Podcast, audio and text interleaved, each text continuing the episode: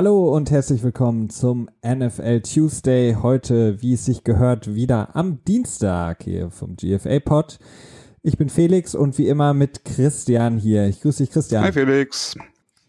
Wir haben eine unglaublich volle Sendung heute für euch. Äh, vorbereitet, beziehungsweise vorbereitet bekommen von einer unglaublichen Woche 15 in der NFL und äh, wollen da ähm, über alles sprechen. Wir wollen über die News sprechen, die sich um den Spieltag herum gerankt haben, äh, um den Besitzer der Carolina Panthers. Wir wollen über die Spiele natürlich sprechen, die äh, ja, kontroversen Entscheidungen in den Spielen, die Entscheidungen der Referees, die Regeln. Wir haben ein paar Vorschläge zu Regeln, die wir vielleicht ändern könnten, wenn wir in der Lage dazu wären. Und wir wollen natürlich auch wieder auf das Playoff-Picture gucken, denn da hat sich im ähm, Vergleich zur letzten Woche natürlich wieder einiges getan. Und wie ihr das natürlich auch gewohnt seid von uns, schauen wir nochmal auf die Verletzungen des Spieltags, ähm, was da wichtig ist, beziehungsweise in Bezug auf die Playoffs dann natürlich auch eine Rolle spielen wird. Christian, ähm, damit wir nicht zu viel Zeit vergeuden, denn wie gesagt, wir haben verdammt viel heute drin im Programm. Was brennt dir am meisten unter den Nägeln, was den letzten Spieltag angeht? Ja, also es hat halt leider nicht mit so viel mit Football zu tun. Das ist einfach wirklich die Sache um Jerry Richardson, den Owner, den Besitzer der ähm, Carolina Panthers. Die Geschichte, die da jetzt rausgekommen ist, das hat sich schon so ein bisschen angedeutet in der letzten Woche, als ähm, Carolina selber angekündigt hat, dass sie eine Untersuchung gegen ihren eigenen Besitzer starten. Da war das noch nicht irgendwie klar, worum es dabei ging. Da haben sie einfach nur gesagt, okay, wir starten eine Untersuchung wegen fälschlichem Benehmen oder fälschlichem Verhalten am Arbeitsplatz gegen Jerry Richardson und dann ist am Sonntag ähm, ein großer Artikel rausgekommen von der Sports Illustrated. Den Auto habe ich jetzt leider gerade nicht zur Hand, aber das ist für die meisten auch wenig. Ich leider auch nicht. Kannst mal gerade, nee. na, so schnell kriege ich es nicht hin. Aber es ist auf jeden Fall rausgekommen. Am Sonntag kam die Geschichte raus. Ähm, großer Aufhänger hat auch für viel Furore gesorgt, ähm, dass ähm, ja Jerry Richardson, der Besitzer, sich in mindestens fünf Fällen oder in vier Fällen ähm, ja genau vier ich Fälle insgesamt, fünf, ja. vier Fälle insgesamt und davon waren es drei wegen äh, sexueller Belästigung beziehungsweise Nötigung und einer wegen ähm, ja rassistischer Beleidigung, Kommentaren dass äh, Jerry Richardson dort ähm, Settlements getroffen hat, also ähm, Vergleiche quasi, ne? also Geldzahlungen gegenüber ehemaligen Angestellten, damit es halt nicht zu einem Gerichtsverfahren kommt, also so ein klassisches ähm, Schweigegeld, wenn man so möchte. Äh, Definitiv ist ein Schweigegeld. Ja. Wenn, in Amerika ist es häufig so, dass äh, diese Vergleiche geschlossen werden ähm, mit der Klausel, dass sobald jemand dann auch das Geld empfängt, ähm, dann auch schweigen muss. Das heißt, äh, es ist eine Klausel, dass du dann öffentlich nicht darüber sprechen darfst. Genau, das sogenannte Non-Disclosure Agreement, wo ich auch heute noch mit einer Freundin drüber geredet habe, wie man das am besten ins Deutsche übersetzt. Ähm, ja, so eine Übereinstimmung zur Stillschweigung oder so. Ich weiß es nicht genau, wie man das im Deutschen nennt. Ja, es wird Stillschweigen, Stillschweigen vereinbart genau, ja. über das, was getroffen wird. Ja, also es ist halt ähm, auf vielen Leveln Desaster. Also zum einen für die NFL ist es natürlich ein PR-Desaster. Also sowas ist gerade jetzt in, in Zeiten der äh, ja, MeToo-Bewegung, sage ich mal, in generellen Zeiten, wo der Diskurs so ein bisschen mehr in die Richtung geht, dass äh, dieses unakzeptable Benehmen halt wirklich auch nicht äh, quasi wegbezahlt werden kann, äh, schwierig für die NFL. Dann ist es natürlich für den Besitzer der äh, zugegebenermaßen ist 81 Jahre alt und ähm, lebt wahrscheinlich auch nicht mehr so ganz in der heutigen Zeit. Äh, äh, für ihn persönlich, ja, gut, nicht optimal, aber da sind jetzt mein, mein Mitleid ist da so ein bisschen weniger bei ihm äh, anzufinden.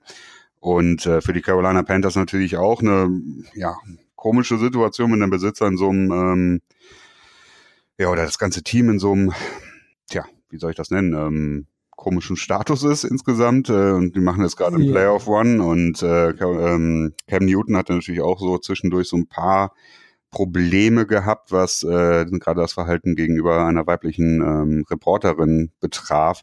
Äh, schon interessante Geschichte insgesamt. Ähm, ja, sehr ja, tragisch in erster Linie, würde ich mal sagen. Ja, es ist, es ist ähm, in erster Linie tragisch für die Leute, die es da betrifft, natürlich in dem Verein, die das haben erleben müssen. Es ist wirklich unglaublich, was da jetzt alles rauskommt und rausgekommen ist. Interessant ist für mich, dass die NFL nicht unbedingt daraus gelernt hat, weil ich gehe da stark davon aus, dass die NFL davon wusste, könnte ich mir vorstellen, von diesen Übereinkünften, die getroffen wurden und dann stillschweigend verhandelt wurde. Ähm, einfach aufgrund der, der Organisation äh, Liga und Vereine. Und auf der anderen Seite ist es so, dass, das habe ich heute so ein bisschen nachgelesen, dass Richardson, der Besitzer der Panthers oder noch Besitzer der Panthers, auch eine Vergangenheit hat, mhm. was das betrifft. Ja. Also er hat wohl mit seinem ähm, ja, Restaurantunternehmen, also oder Franchise, wenn man so will, Fastfood-Kette, relativ viel Geld gemacht und in den 90er Jahren musste er da schon, kurz bevor er, glaube ich, die Panthers gekauft hatte, ähm, ich glaube, ich weiß gar nicht 1993 war das, glaube ich. Genau, 54 Millionen hat er da schon gezahlt ähm, an einen ähm, als Vergleichswert in einem Prozess, als es um äh, Diskriminierung, äh, Rassendiskriminierung und äh, Beleidigung etc. ging in Bezug auf seine Restaurantketten. Also da wurden Leute ähm, eben anders behandelt. Ähm, Schwarze wurden Tische verwehrt, äh, sie mussten andere Zahlungsmethoden ähm, ja abliefern in dem Laden. Es ging sogar so weit, habe ich gelesen, dass ähm, Secret Agent, äh, Secret Service Agents von Bill Clinton genau, damals, ja. ähm, die schwarz waren, haben keinen Tisch bekommen, wohingegen die weißen Kollegen einen Tisch bekommen haben. Und wenn ich dem ein Jahr später ein Team quasi gebe, beziehungsweise die Möglichkeit gebe, das, das Team zu kaufen, ähm, ja, dann ist das wirklich schlimm für die Liga, dass sie das hat so lange natürlich auch unter den Teppich gern wollen.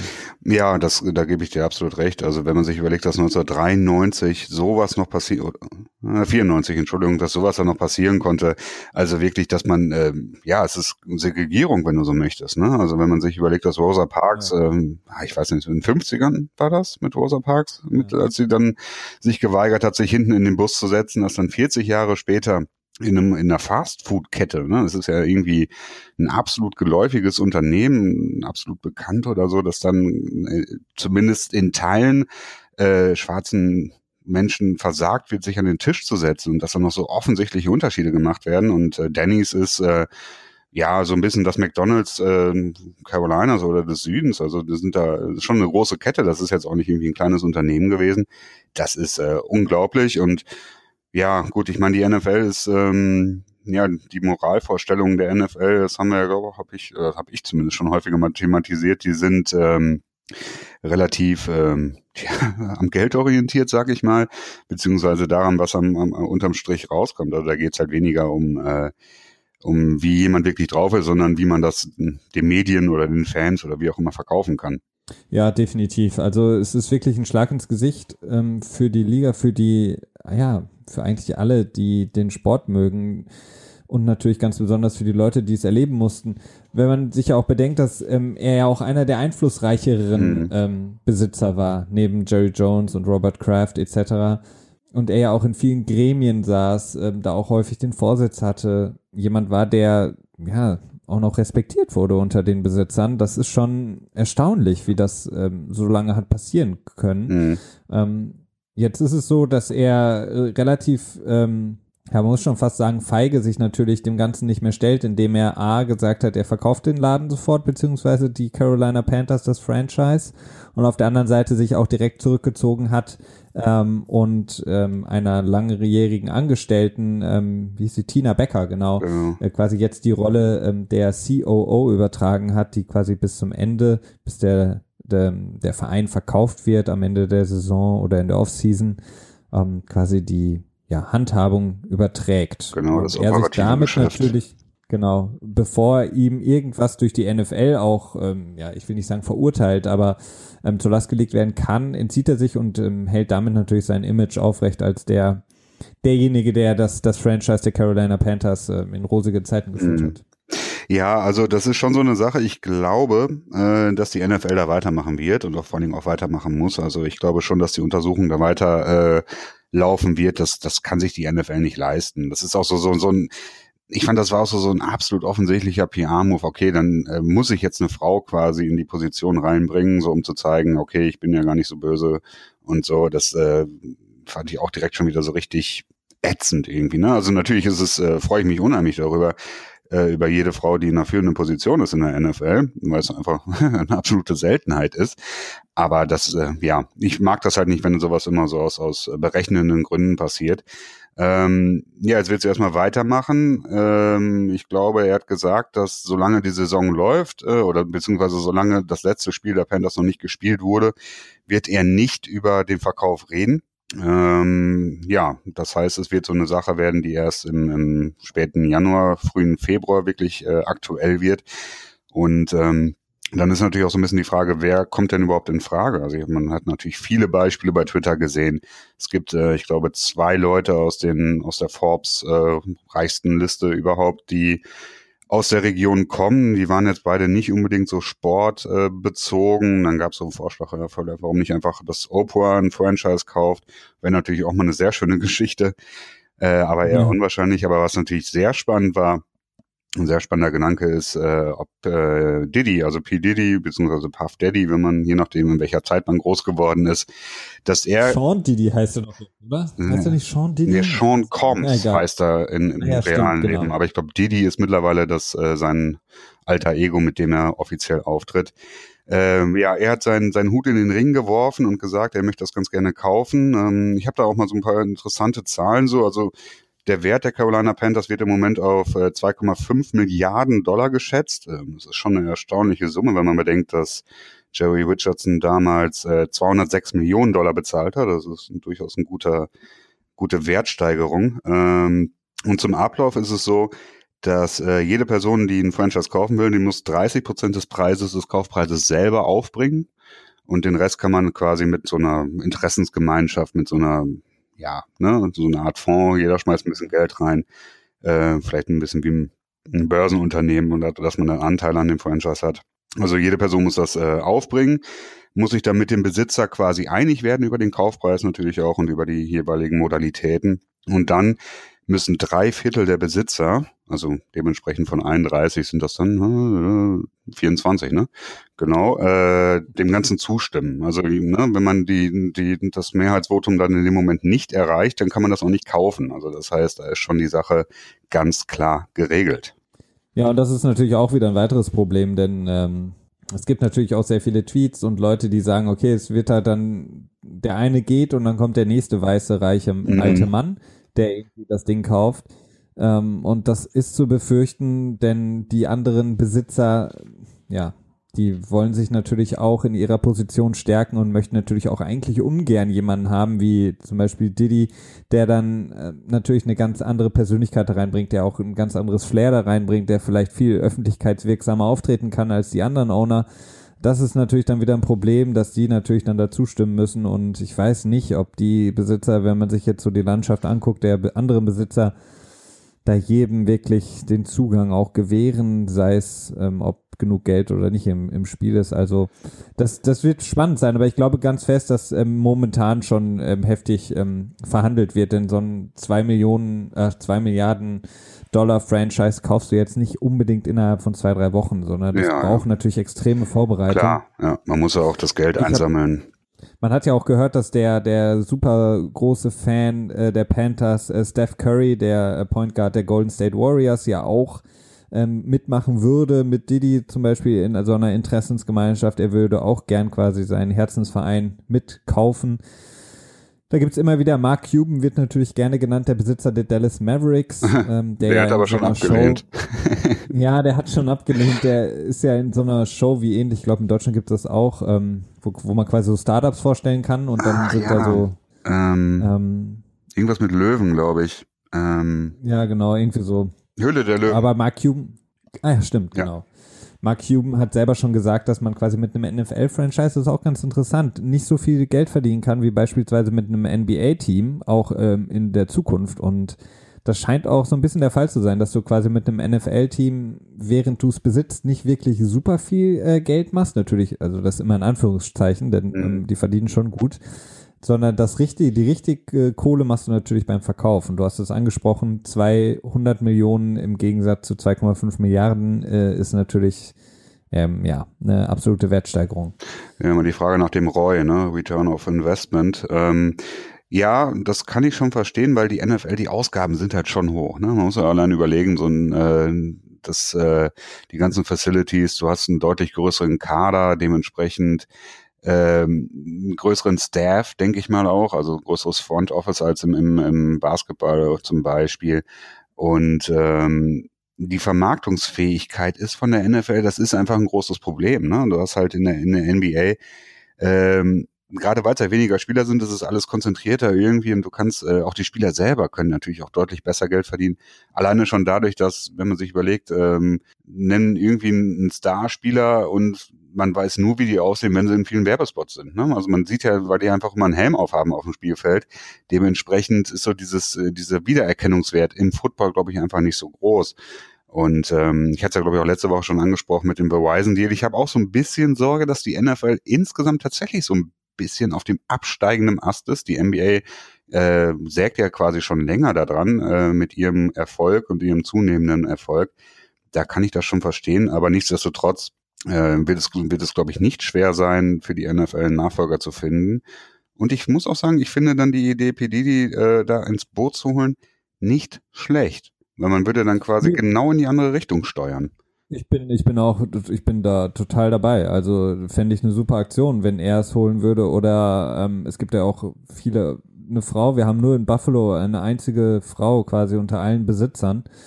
Ähm, das wäre auch eine super Sache. Also ich, ich bin da offen, solange es eben nicht quasi so, nur so wieder so ein Abklatsch wird und äh, der nächste alte weiße Mann, der irgendwie, mhm. äh, keine Ahnung, durch Ausbeutung wahrscheinlich irgendwann in den 50er, 60er Jahren viel Geld verdient hat, um sich dann am Ende ein äh, Franchise zu kaufen.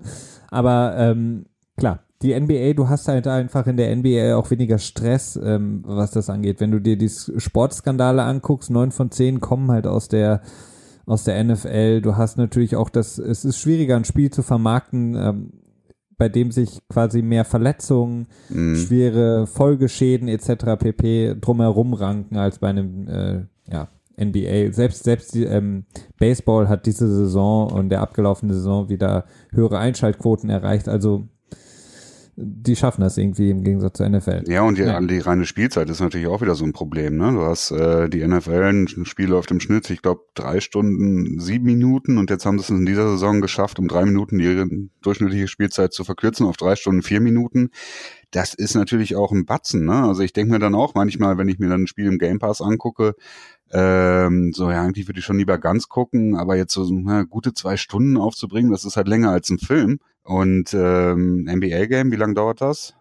Ja, es kommt darauf an. Das, ähm, es ist, kann auch schon an die drei Stunden gehen, aber es, sind, es ist natürlich ein bisschen weniger, also um die, um die zweieinhalb Stunden circa. Beziehungsweise, wenn die Werbung rausgeschnitten ist in einem NBA-Game, dann wird es wahrscheinlich deutlich kürzer werden, oder? Ja, klar. Ja. Also dann ist es natürlich deutlich kürzer. Also auch deutlich kürzer als ein NFL-Game, meine ich. Ähm, rausgeschnitten, ich weiß jetzt gar nicht. Du hast ja da auch äh, vier Viertel ähm, äh, also, ja, es unterscheidet sich nicht wirklich so, dass du es wirklich merkst, mhm. ähm, aber insgesamt ist natürlich der, ähm, das insgesamt das Spiel schnelllebiger, deswegen vergeht die Zeit natürlich auch schneller. Ähm, ja, also ja. ich glaube, das Schlimmste ist, glaube ich, drei Stunden Golf dir anzugucken und danach kommt wahrscheinlich dann, wenn du nicht so super involviert bist, wahrscheinlich äh, Football. Ja, kann ich schon verstehen. Naja, aber es ist halt insgesamt einfach echt eine, eine krasse Geschichte. Also er ist auch wirklich so, ich weiß jetzt nicht, ob er selber ein, ein, Cowboy ist, aber er wirkt halt wirklich so wie so ein, äh, wie so ein, so ein Stock-Character aus Dallas, irgendwie aus den 70er Jahren, ne? Irgendwie mit seinem Cowboy-Hut, ja. also so eine Autoritätsperson war, hat irgendwie sein, äh, weiß nicht, irgendwie sich ganz lange gegen E-Mail geweigert und hat immer noch so handwritten Notes, also so handgeschriebene Nachrichten an seine Mitarbeiter verteilt. Und also man kann sich, glaube ich, relativ gut vorstellen, wie das dort ähm, abgelaufen ist mit ihm als, als ähm, Vorsitzendem, als Besitzer, als Chef. Und äh, was es auch für eine unglaublich unangenehme ähm, Arbeitsbedingung gewesen sein muss. Und dementsprechend bin ich sehr froh darüber, dass das jetzt rausgekommen ist. Und äh, da zumindest einigen Menschen mehr mal wieder ein bisschen geholfen wurde. Definitiv. Und ich hoffe auch, dass es weitergeht. Also ich denke mal, da gibt es noch den einen oder anderen Fall generell in der Sportwelt, ähm, die ja da sehr dominiert ist äh, von ja, diesen Menschen. Ja, das wird ähm, sicherlich noch weitergehen, ja. Wenn wir vielleicht ein bisschen bei der Thematik bleiben, um das vielleicht noch kurz zu erwähnen, das hatte sich schon letzte Woche, ähm, kam das schon raus. Wir hatten das dann noch nicht im Podcast mit besprochen, weil es auch noch sehr frisch war, die, die ganze Nachricht und wir es noch nicht so ganz abschätzen konnten. Ähm, und zwar geht es darum, dass drei Mitarbeiter ähm, des NFL Networks beziehungsweise NFL Enterprises, das ist sozusagen der Seitenarm der NFL, die sich quasi um die komplette ähm, ja, Vermarktung beziehungsweise die ähm, ja, Berichterstattung kümmert. Ähm, und zwar sind da drei ehemalige Spieler, Ike Taylor, ähm, ehemals bei den Steelers als äh, Defensive Back Corner, Marshall Falk, ähm, der Hall of Fame Running Back, ehemals der Rams und Heath Evans, äh, Fullback, der für die Patriots und Saints unter anderem gespielt hat. Alle drei wurden entlassen, auch aufgrund von sexueller Belästigung und Nötigung. Die haben da ähm, ja eben ähnliche Sachen gemacht und Frauen, ähm, ich glaube, in, in der Umkleide beziehungsweise Make-up-Probe oder wie, wie heißt das nochmal in der Garderobe? Maske. Maske, genau, mhm. belästigt, ähm, Sachen von ihnen gefordert. Ähm, das kam jetzt raus und sie wurden dann sofort auch äh, freigestellt beziehungsweise suspendiert. Äh, das ist jetzt noch eine laufende Ermittlung. Deswegen gibt es jetzt zu noch nichts Neues, aber diese drei sind nicht da für alle, die sich vielleicht gewundert haben, äh, wenn man beispielsweise NFL Game Day guckt, so in Vorbereitung auf die Spiele, Marshall Falk, der sonst da immer dabei sitzt, war nicht dabei. Ja.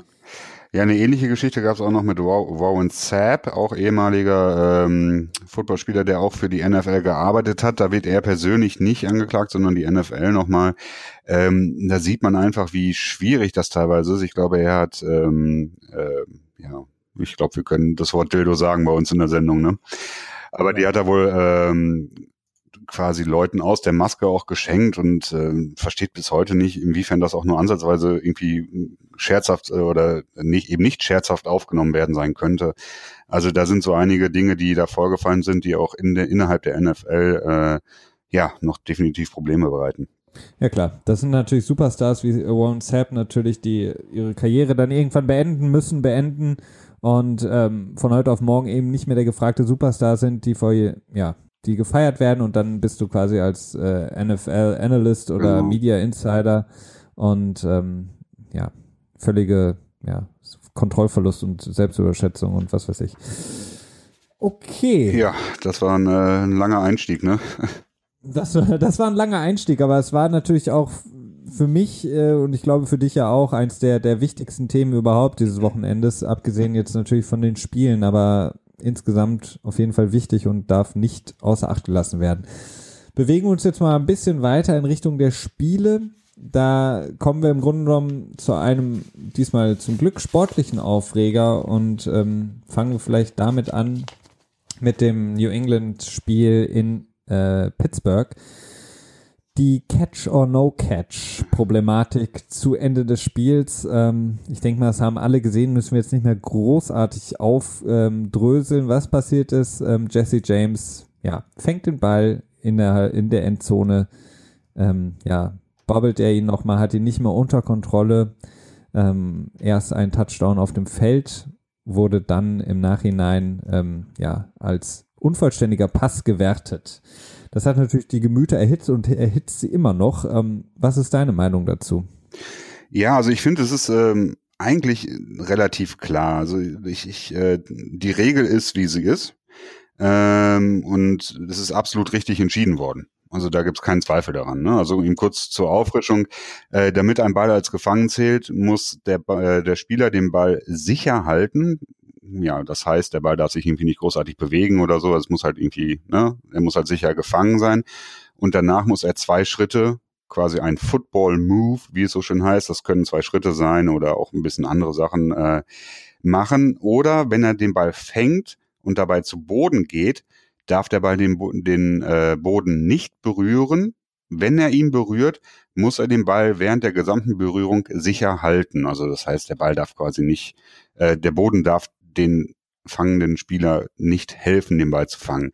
Das ist natürlich unglaublich irgendwie, das ist kompliziert und ähm, es ist äh, nicht sexy und es ist ähm, ja vielleicht auch ja es ist auch nicht unbedingt gut formuliert insgesamt, aber es ist die Regel und mittlerweile haben die eigentlich auch die meisten drauf. Ähm, ich lustigerweise Eli Manning hat irgendwie auch ein äh, nochmal was dazu gesagt und er findet die Regel absolut einleuchtend und uns findet sie auch gut, weil dann jetzt irgendwie Klarheit besteht im Vorfeld davor, wo die Regel noch nicht äh, aktiv war, sagte er, wäre es irgendwie viel, viel schwieriger zu entscheiden, was ein Catch ist und was nicht.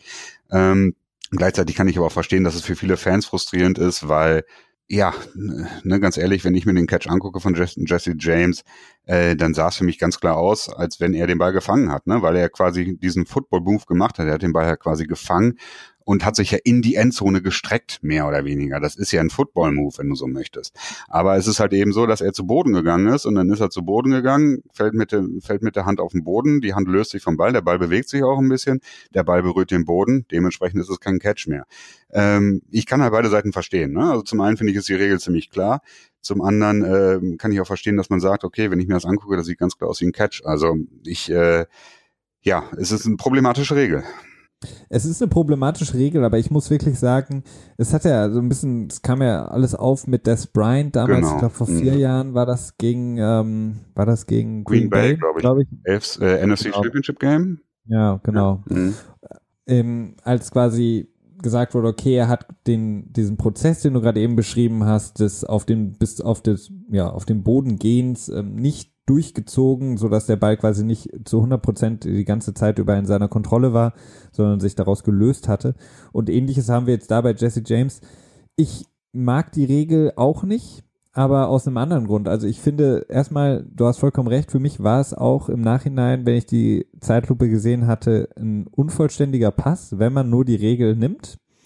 Ich finde aber, das Problem ist, ähm, ab wann ist der Spieler sozusagen ein Runner oder ähm, ja. hat den Prozess des, des, Fangs abgeschlossen. Das ist für mich eine, eine Grauzone, weil so wie die, die Regel jetzt ist, ähm, finde ich sie absolut klar und deutlich und man kann es sehr gut erkennen und man muss kein großartiger ähm, ja, Schiedsrichter oder Analyst sein, um zu erkennen, okay, der Ball bewegt sich da, damit kann es kein vollständiger Pass sein. Aber die Frage, ab wann ist er quasi kein Passempfänger mehr in dem Moment oder hat den Pass gefangen und ab wann ist er dann quasi ein Läufer? Denn ähm, was ich einfach nicht klar finde oder auch nicht gerecht finde in dem Moment dann für den Thailand der, der Steelers, wenn ich mir Running Backs angucke, die quasi einfach mit dem Ball äh, ausgestreckten Armen über die Endzone springen und nur einen kurzen Moment logischerweise die Endzone überqueren mit dem Ball, dann ist es automatisch ein Touchdown. Und wir haben das so häufig, zum Beispiel war es diese Saison auch Jonathan Stewart von den Carolina Panthers, der quasi an der Ein-Yard-Linie den Ball bekommt, über die Offensive Line drüber springt,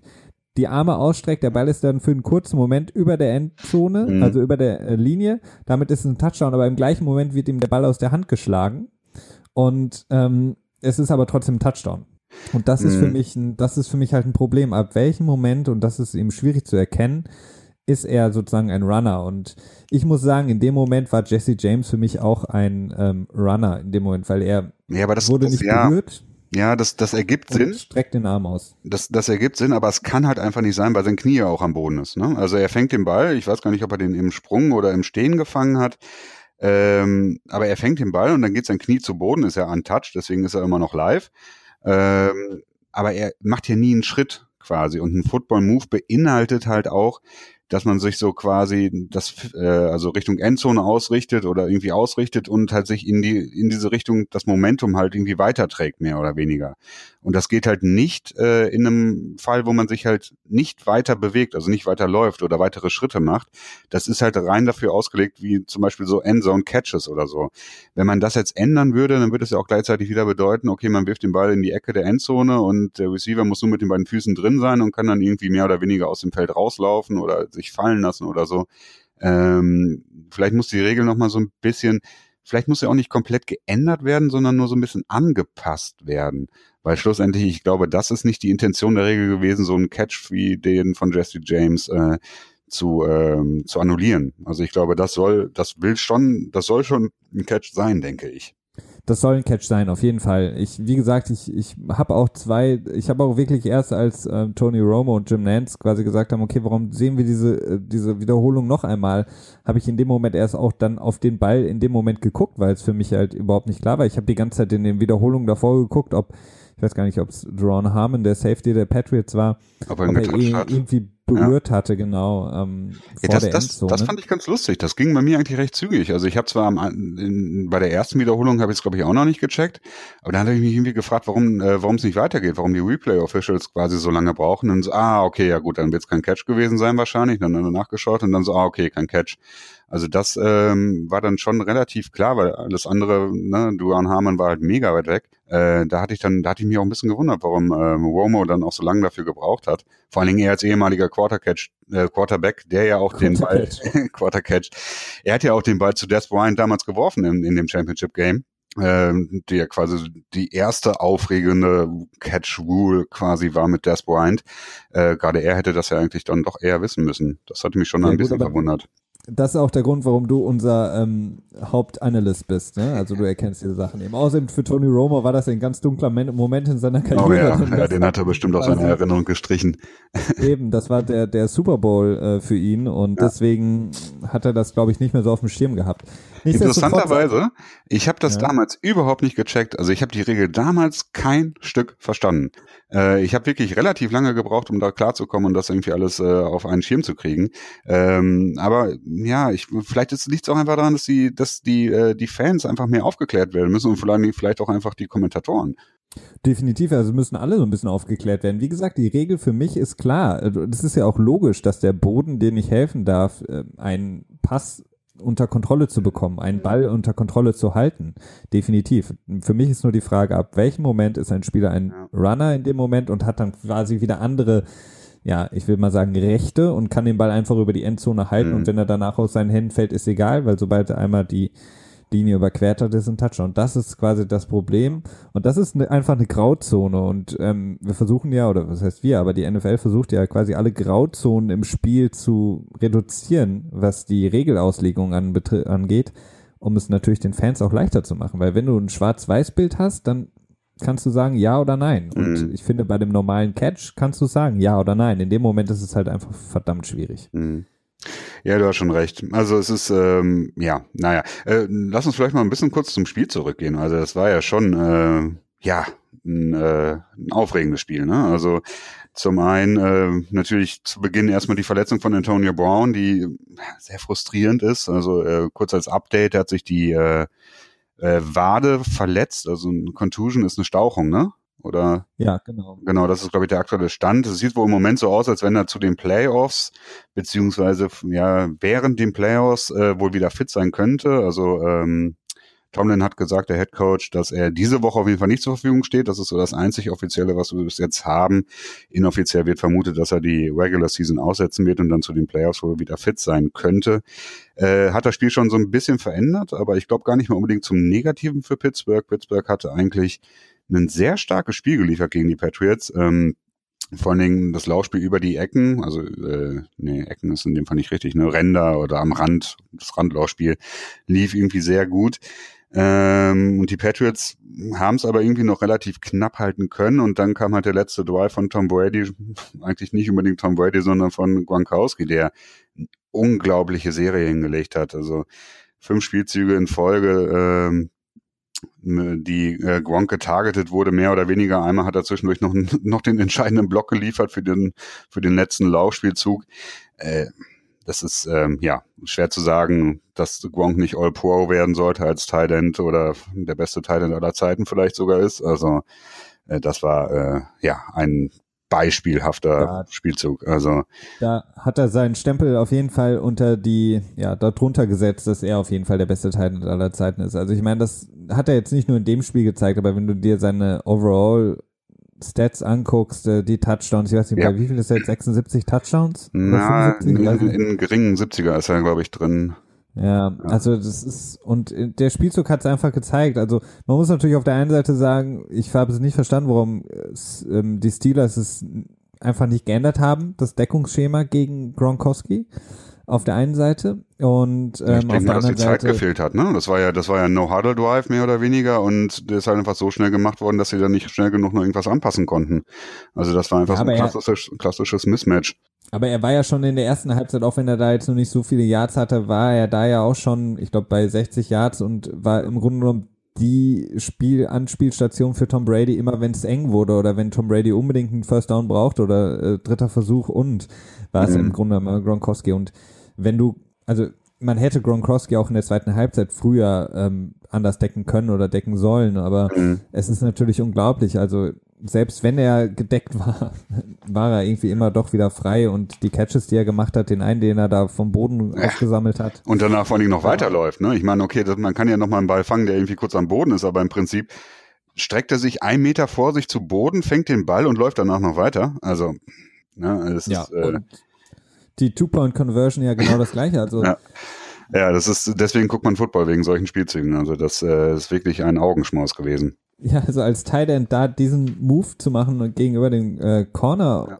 die Slant anzutäuschen und dann eben die Fade Route nach außen hin und aber ich meine, das war auch so offensichtlich. Ich meine, Tony Romo hat es auch gesagt, ja. ähm, mhm. aber in neun von zehn Fällen, wenn Gronkowski ähm, ja in der in der Situation auf dem Spielfeld außen steht, outside numbers und ähm, ja, nur ein Gegenspieler gegen sich hat, ein Verteidiger, in neun von zehn Fällen wirft Tom Brady den Ball einfach dahin, weil ja, die Chance einfach zu, weiß nicht, 98 Prozent, dass Gronk den Ball fängt.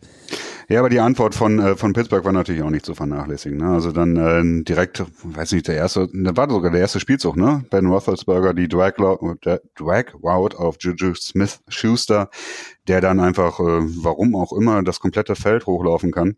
Irgendwie, ich glaub, ja, aber die Patriots haben sich selber in Haufen gelaufen. Ich glaube, ja. Eric Rowe hat Devin McCourty umgerannt. Ja. Ähm, die, äh, Gilmore hat einen schlechten äh, Winkel genommen und die können von Glück reden, dass Juju ja. Smith Schuster die äh, Puste ja. ausgegangen ist, weil der konnte am Ende gar nicht mehr, der ist ja, ja von alleine fast gefallen.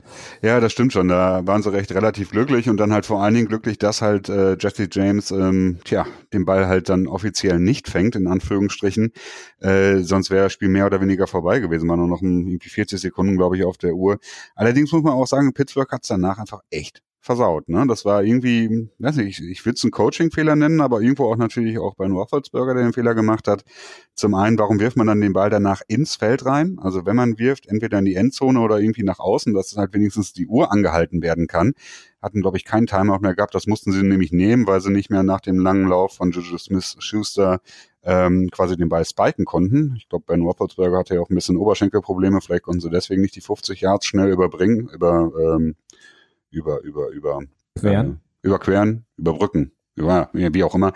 Ähm, ja, dann äh, läuft die Zeit halt weiter und dann hat, äh, haben sie einen Spike angefaked. Irgendwie hat dann ähm, Ben dann nach dem Spiel auch gesagt, dass er eigentlich spiken wollte, hat da so ein bisschen den Coach unterm Bus geworfen. Ähm, und dann wirft er den Ball in die Mitte ne, ungefähr fünf Patriots-Defender standen da rum und nur ein äh, Steelers-Receiver ist überhaupt losgelaufen. Ähm, der wurde gecovert von Wow, der äh, deflected den Ball nach oben und dann einfach Interception für Duan Harmon, der irgendwie nichts anderes macht als äh, spielentscheidende Interceptions zu fangen, habe ich das Gefühl. Ähm, das war also zum einen Coaching-Fehler, zum anderen auch ein klarer Fehler von äh, Ben Roethlisberger. Den Ball darf er niemals werfen. Also und vor allen Dingen nicht nee. so werfen. Wenn er ihn wirft, dann muss er ihn irgendwie bodennah oder hoch werfen, sodass er eben nicht noch deflected werden kann. Ne? Ja, also man sagt ja immer, wenn du in die Endzone wirst, ähm, sozusagen auf, auf ins vordere Drittel der Endzone immer so tief wie möglich werfen den mhm. Ball, so dass ähm, wir hatten es ja auch gesehen bei der Verletzung von Antonio Brown, der Ball war tief geworfen. Mhm. Ähm, wenn Antonio Brown den nicht fängt, ist es der, ist es ein unvollständiger Pass. Genau. wenn du in die, in, in die Endzone, also ins Ende der Endzone wirfst, ins hintere, in die hintere Hälfte, dann so hoch wie möglich, dass du eben den Spielern, die vor, äh, die, die Verteidiger, die quasi vor dir sind, nicht die Möglichkeit gibst, den Ball noch irgendwie zu fangen. Also so hoch wie möglich, wenn du nach hinten wirfst und so tief wie möglich, wenn du knapp, also kurz in die Endzone wirfst. Und das hat er eben nicht gemacht, indem er halt einfach, ja, irgendwie in die Mitte geworfen hat. Aber er war mhm. natürlich auch völlig glaube ich, überfordert in dem Moment, weil er, glaube ich, was anderes spielen wollte, so genau. wie du genau. gesagt hast. Er wollte, glaube ich, den Ball wirklich spiken. Und dann halt für die Overtime spielen, ne? Aber es ist wirklich interessant, was jetzt alles rauskam. Ich habe heute noch gelesen, dass ähm, die Steelers wohl noch in der Beratung waren nach dem großen Play von Smith Schuster, ob sie einen Timeout nehmen oder nicht. Und Correnti, der, der Referee, ähm, ist einfach davon ausgegangen und hat quasi dann gepfiffen und dann haben sie es akzeptiert. Ähm, und dann, was du eben sagtest, ähm, dass Big Ben eigentlich einen Spike, ja, spiken wollte, ja, macht, macht auf jeden Fall Sinn. Oder du spielst halt einen Spielzug, also ich meine, in der Situation musst du halt auch vorbereitet sein als Team. Also das ja. muss natürlich auch ja. trainiert sein. Ähm, da musst du mindestens ein, zwei Spielzüge im Petto haben, die du direkt anweisen kannst und selbst wenn der nicht funktioniert, hast du ja noch genug Zeit auf der Uhr, dass Big Ben auch den Ball wegwerfen kann und ein Intentional Grounding riskieren kann. Trotz 10 Sekunden Run-Off hättest du noch genug Zeit auf der Uhr gehabt, um dann das Field Goal zu schießen. Also du hast genug Möglichkeiten eigentlich und äh, im Grunde genommen haben sie ja das Schlechteste gemacht, weil wie du sagtest, ist es nur einer wirklich losgelaufen. Ja. Ja, und vor allen Dingen, wenn, wieso läuft er eine Slant in der Mitte, ne? Dann soll er halt irgendwie auch eine Fade-Ward laufen oder irgendwie, stand jetzt relativ weit an der Line aus Scrimmage, dann halt eine Corner-Ward nach außen, sodass du den Ball halt wirklich über den Verteidiger drüber loppen kannst, ne? Das ist irgendwie, also, keine Ahnung. Vor allen Dingen, ich glaube, ich glaube sogar in der Situation dachte ich auch kurz, ich habe mich total gewundert, als Big Ben den Ball überhaupt geworfen hat, weil ich hatte den Eindruck, dass er sogar die Möglichkeit gehabt hätte, reinzulaufen in die Endzone.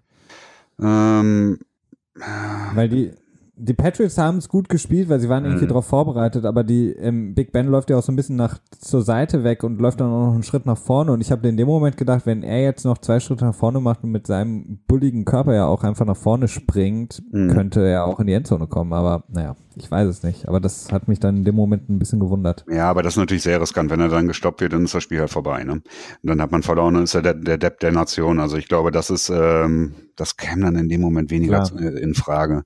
Also insgesamt ein sehr kurioses äh, Finish, ein kurioses Ende. Ähm, die Patriots mit mehr Glück als Verstand, möchte ich mal irgendwie behaupten, sind jetzt auf jeden Fall im Driver's Seat, wie es so schön heißt, sind an erster Position in der AFC, haben einen ähm, restlichen Schedule, der nicht so schwer ist, aber auch nicht ohne. Also spielen jetzt erstmal nächste Woche äh, gegen die Buffalo Bills, das Rematch, äh, zu Hause.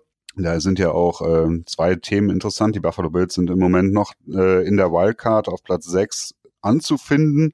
Und dann ist es natürlich auch so ein bisschen das ja, Rache-Match in Anführungsstrichen für die Buffalo Bills, da äh, Gronkowski ja vor zwei Wochen äh, ja relativ unrühmlich äh, ja, ne, den Davius White eine Gehirnerschütterung mit seinem Wrestling-Move verpasst hat. Also ähm, wird ein spannendes Spiel auf jeden Fall werden.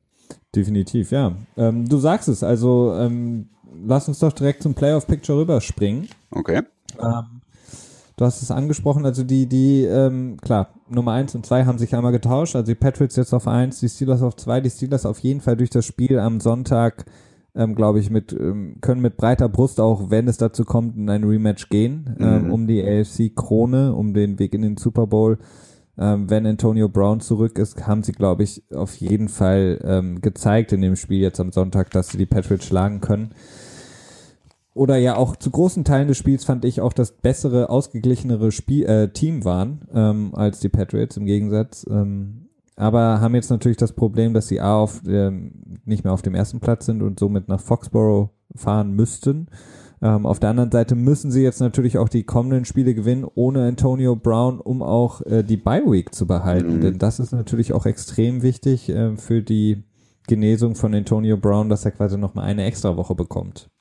Definitiv. Ähm, ist es auch nicht gegeben dass sie alles gewinnen, aber sie sollten schon alles gewinnen. Also spielen jetzt noch gegen Houston und Cleveland. Also das sind äh, durchaus Spiele, die man gewinnen muss. Äh, allerdings wissen wir auch, dass die Steelers häufiger mal ganz gerne Probleme haben gegen äh, deutlich schwächere Teams, gerade auswärts. Ne? Und dann das nächste Woche spielen sie in Houston, also nicht unbedingt gegeben. Ähm, ja, definitiv.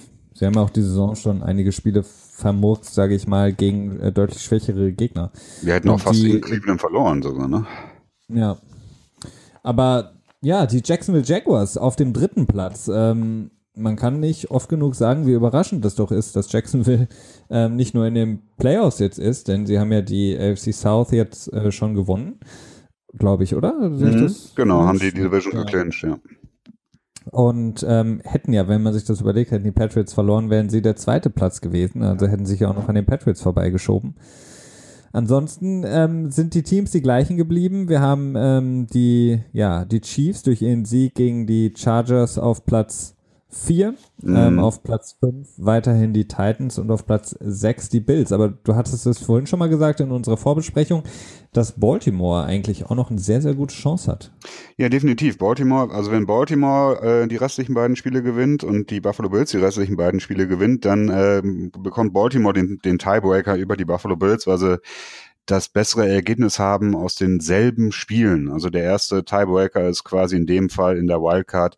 Da werden alle Spiele mit gegen dieselben Gegner zusammengenommen und geguckt, wer da das, äh, wer da mehr Spiele gewonnen hat. Und da ist Buffalo, äh, da sind die Ravens dann vorne am Ende der Saison, wenn beide Spiele gewonnen werden.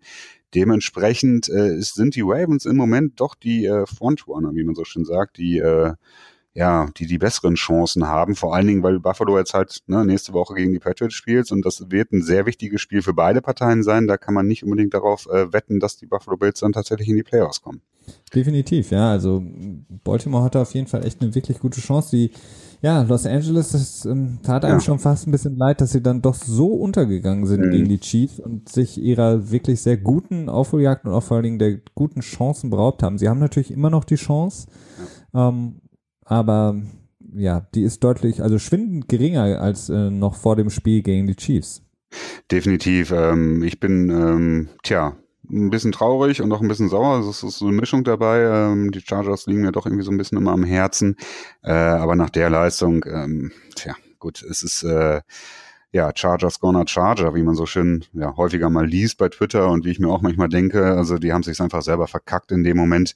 Kann man nicht anders sagen. Jetzt haben sie dazu noch ziemliches ähm, Verletzungspech. Äh, lass mich eben kurz nachschauen, wer das alles war. Es ist äh, zum einen ist Eckler raus für diese Saison, der Running Back, der Rookie Running Back. Ähm, mein Gott, jetzt finde ich meine Injuries nicht. Hunter Henry Perryman hat, ich. Genau, Perryman ist, ist er ganz raus, oder? Ähm, ich glaube, es ist Nee, muss nicht, aber der hat, äh, hat was am Oberschenkel, am Hemi und äh, Hunter Henry jetzt äh, hat irgendwas an der äh, Niere. Ja, an der Niere, Niere, genau. Ja, äh, was genau weiß ich auch nicht. Es ist auch nicht ganz klar, was, äh, wie sehr er eingeschränkt wird, aber es ist auf jeden Fall was da, was ihn äh, einschränken könnte.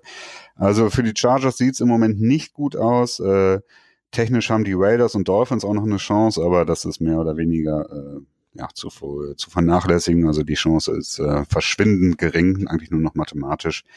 Dementsprechend sieht es im Moment äh, ja schon relativ klar aus in der AFC. Ähm, wer reinkommt, bloß wo wer reinkommt, das ist so äh, die große Frage natürlich. Ja, das ist noch die große Frage. Wie gesagt, ich, ich, ich tendiere momentan eher aufgrund der letzten Wochen auch, ähm, wenn sie jetzt ähm, da auch ja, nicht so überragend immer gespielt haben, aber ich tippe mehr auf Baltimore, als dass mhm. ich auf die Titans oder Bills tippe. Ähm, aber ja, die Titans haben auch noch einen relativ schweren Schedule zum Ende. Die spielen noch gegen die Rams und ja. gegen Jacksonville. Ähm, das sind durchaus zwei Spiele, die man sehr einfach verlieren kann, äh, die sehr schwer sind zu gewinnen im Gegenschluss, Umkehrschluss.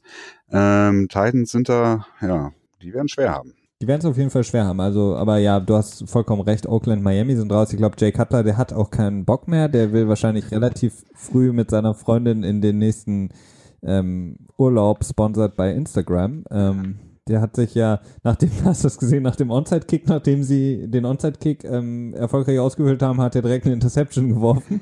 So nach dem Motto, scheiße, ich hatte eigentlich keine Lust mehr. Hier habt ihr den Ball zurück. Ähm, ja. Also es ist wirklich ähm, ein, ein Heidenspaß mit Jay Cutler, ja, aber... Ja, es ist schade, dass wir nächstes Jahr wahrscheinlich nicht mehr haben, ne? ja, das ist wirklich, äh, ja, ist wirklich schade, das muss man echt so sagen. Ja, sorgt für viel ähm, Unterhaltung. sorgt für viel Unterhaltung. Genau, so sieht es in der AFC aus. Aber ähm, ja, die NFC bleibt natürlich weiterhin spannend, wenn wir das Playoff Picture mal abrunden.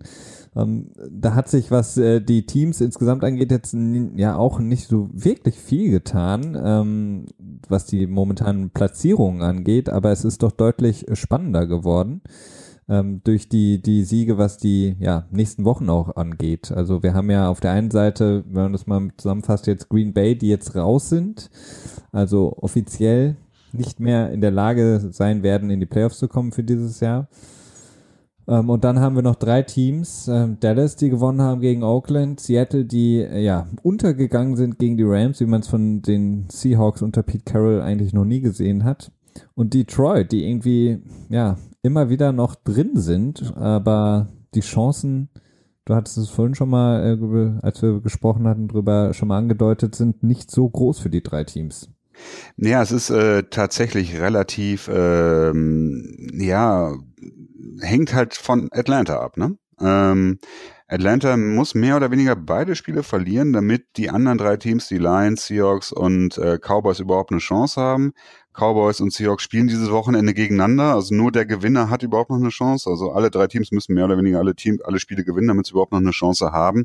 Die Lions äh, mit einem nicht so starken Restprogramm, vor allen Dingen, wenn jetzt Green Bay äh, sich dazu entscheidet, Aaron Rodgers auf die Bank zu setzen.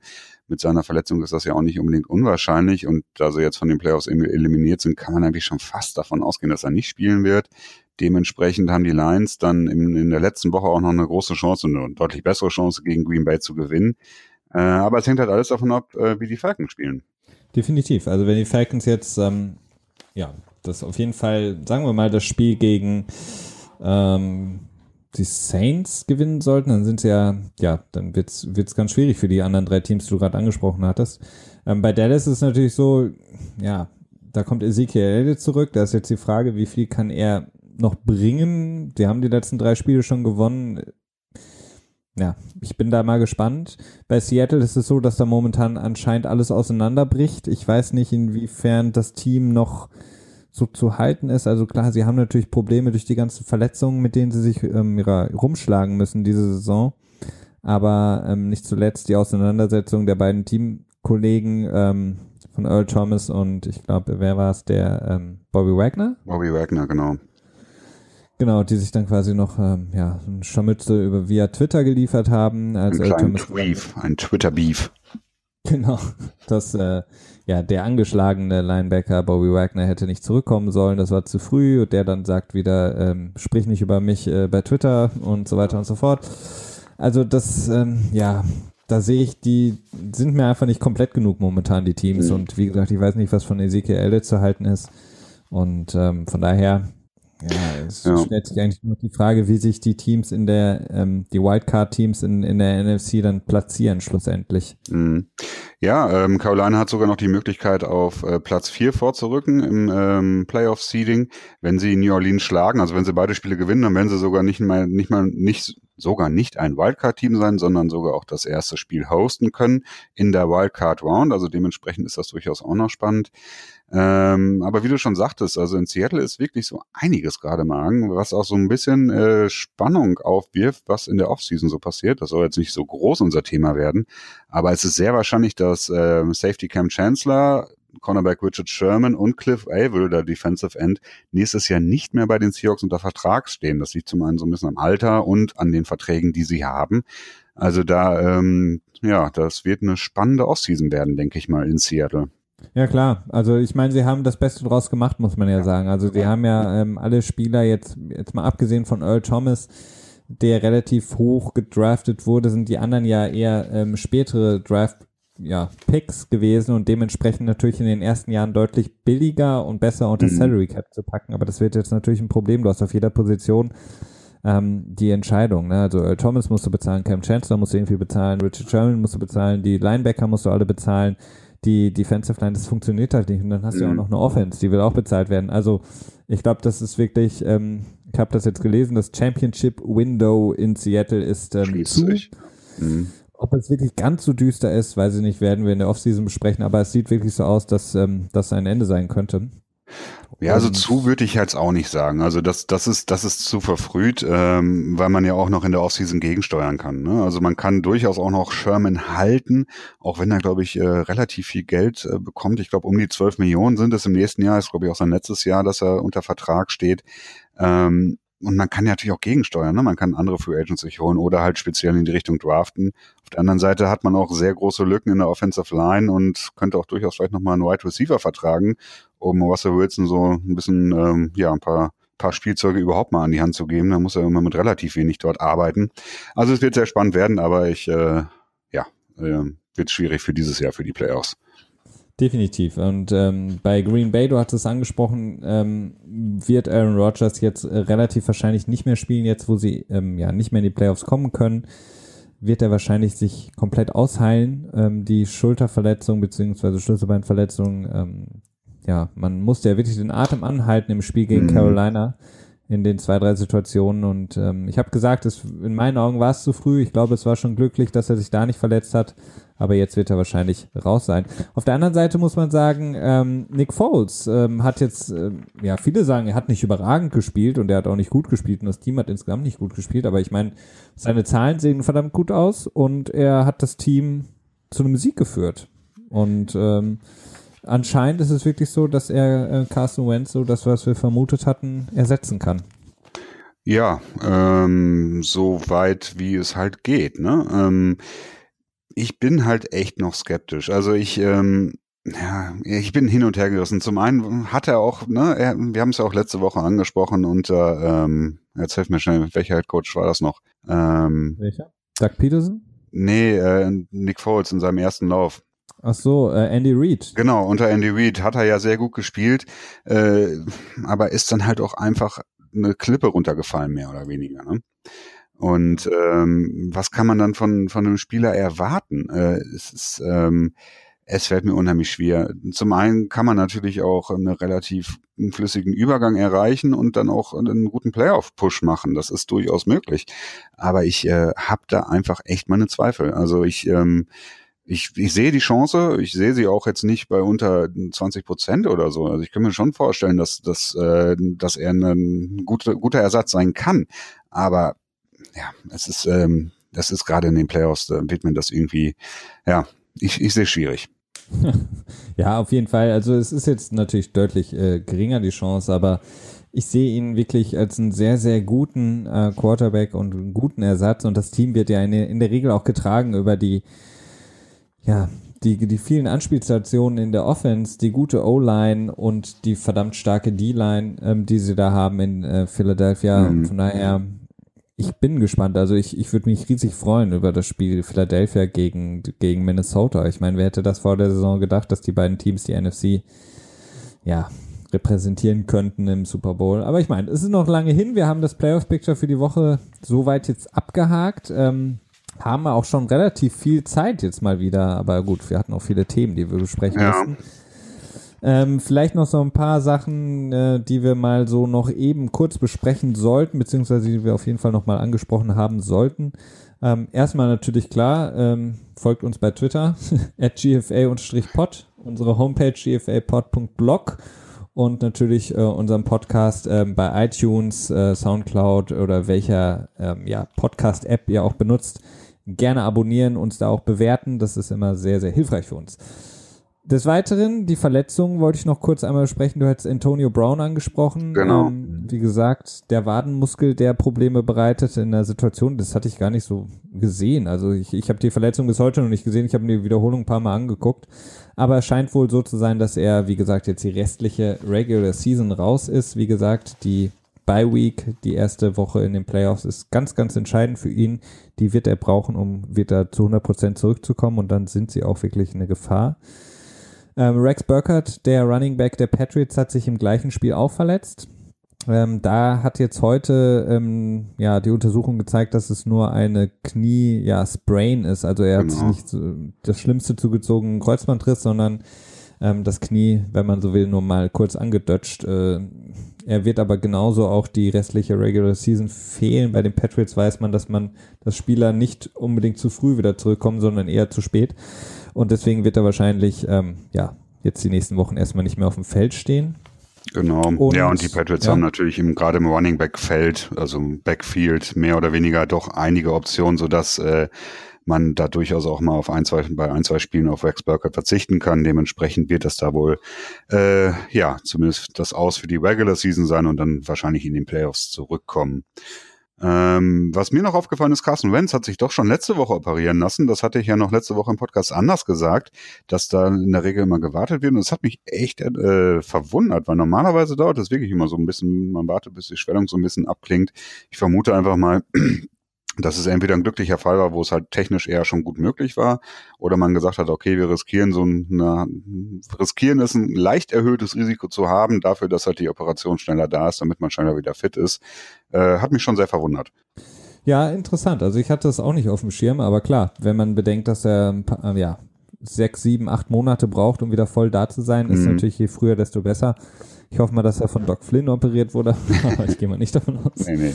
ähm, Nochmal kurz zu den Verletzungen, vielleicht noch eine wichtige Verletzung definitiv ist Donald Penn, der Tackle der Raiders ist raus, ähm, hat sich in dem Sunday Night Game gegen die Cowboys verletzt. Natürlich, ähm, ja, für die Raiders nicht gut, für ihn selber auch nicht gut. Er will ja eigentlich auch noch, ja, vertraglich ein bisschen was äh, erreichen und ähm, wahrscheinlich ja auch seinem Team ganz gerne helfen, jetzt mhm. nochmal einen Playoff-Push zu starten. Das sieht nicht gut aus, aber wir hatten es gerade gesagt, die Raiders sowieso mit einer relativ geringen Chance noch in die Playoffs zu kommen. Mhm. Devante Adams, das muss man vielleicht auch sagen, da schließen sich ja zwei äh, sozusagen Punkte an. Einmal, ähm, dass er selber natürlich mit der Gehirnerschütterung das Spielfeld verlassen musste. Wir da auch jetzt nicht wissen, wann er zurückkommt. Das ist ja, äh, nachdem er schon von Danny Trevathan ähm, bei den Bears, bei dem Bears-Spiel hart getroffen wurde, ähm, wurde er jetzt von Thomas Davis ähm, ebenso hart getroffen äh, dem Linebacker der Panthers, der dann dafür jetzt auch zwei Spiele gesperrt worden ist. Vielleicht kurze Meinung dazu, gerechtfertigt zwei Spiele, was sagst du?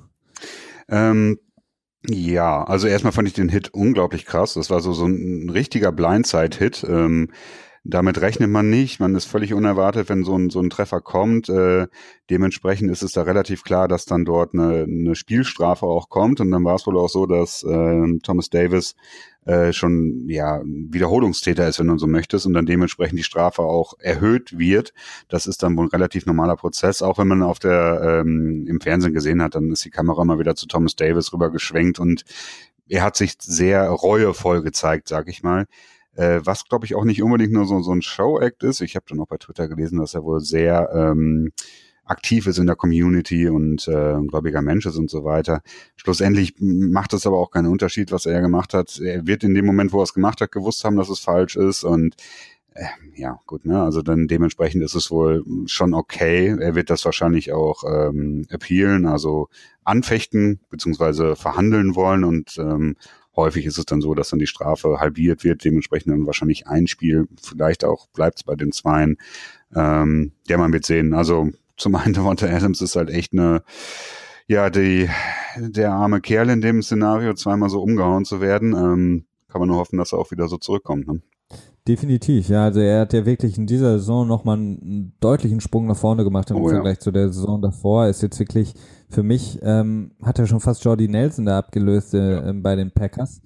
Aber klar, er hat jetzt verdammt viel abbekommen. Thomas Davis, er hat da auch selber, ähm, du hast gesagt, Reue gezeigt. Äh, Devante Adams hat dafür dann bei Twitter geschrieben, dass er ähm, extrem sauer ist darüber, ähm, dass diese Spieler, diese Starspieler quasi solche Sachen machen und dann im gleichen Zug dann ihm wohl auch noch auf dem Feld sagen, oh sorry, ich wollte gar nichts tun. Mhm.